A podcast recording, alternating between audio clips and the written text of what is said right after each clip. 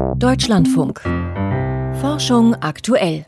Und hier geht es weiter mit den Wissenschaftsmeldungen des Tages heute von und mit Lukas Kohlenbach. Die Europäische Arzneimittelagentur EMA prüft einen weiteren Corona-Impfstoff. Bei dem Präparat des französischen Herstellers Valneva handelt es sich um einen sogenannten Totimpfstoff. Damit nutzt die Firma eine ähnliche Technologie wie bereits länger etablierte Impfstoffe gegen die Grippe oder Hepatitis. Bislang ist in der EU noch kein Totimpfstoff gegen Corona zugelassen worden. Sechs verschiedene Impfstoffe können als Boosterimpfung eine Immunantwort hervorrufen. Das schreiben britische Forschende im Fachmagazin The Lancet. Sie haben rund 3000 Freiwillige untersucht, die entweder ein unwirksames Placebo oder einen wirklichen Impfstoff als Booster erhielten. Dabei testeten sie alle Impfstoffe, die auch in der EU derzeit zugelassen sind. Außerdem wurden noch die Impfstoffe der Firmen CureVac und Valneva geprüft, die bislang noch keine Zulassung durch die EMA erhalten haben. Schwere Nebenwirkungen traten nicht auf. Der Impfstoff von Valneva zeigte nur eine Wirkung, wenn die ersten beiden Impfungen mit AstraZeneca durchgeführt wurden. Alle anderen Präparate zeigten auch nach BioNTech-Impfungen eine gesteigerte Immunantwort. In der Studie wurde die Anzahl der Antikörper und die sogenannte T-Zellantwort als Maß für die Reaktion des Immunsystems 28 Tage nach einer Boosterimpfung gemessen. Die Studienautoren betonen, dass der genaue Zusammenhang zwischen der Immunantwort und dem Schutz vor Ansteckung oder schweren Verläufen von Covid-19 unklar ist. Ob die Daten auf die aktuelle Situation mit Boosterimpfungen in Deutschland übertragbar sind, ist unsicher. Denn in dem Studiensetting wurden die Auffrischungsimpfungen bereits drei Monate nach den ersten beiden Impfungen gegeben. Die meisten Boosterimpfungen werden hierzulande jedoch erst nach sechs Monaten verabreicht. Die Produktion von Plastik setzt erhebliche Mengen Treibhausgase frei. Das zeigt eine Studie von Forschenden der ETH Zürich im Fachjournal Nature Sustainability.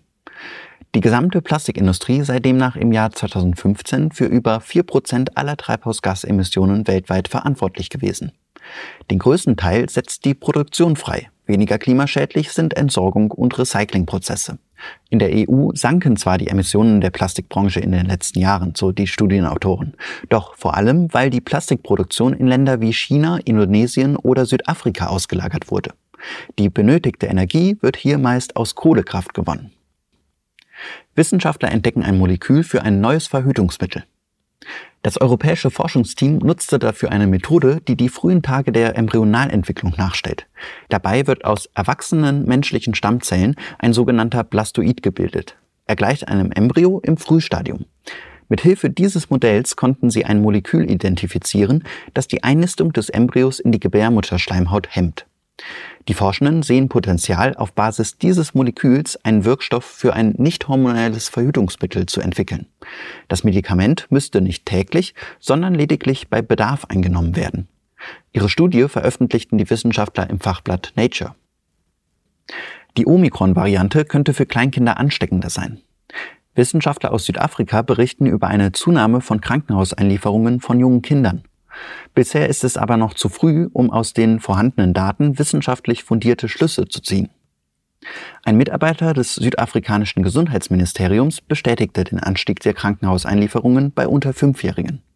Bei all diesen Patienten seien die Eltern nicht geimpft gewesen. Gestern hatte das Nationale Institut für übertragbare Krankheiten in Südafrika bekannt gegeben, dass inzwischen 80 Prozent aller DNA-sequenzierten Corona-Testergebnisse eine Omikron-Infektion haben.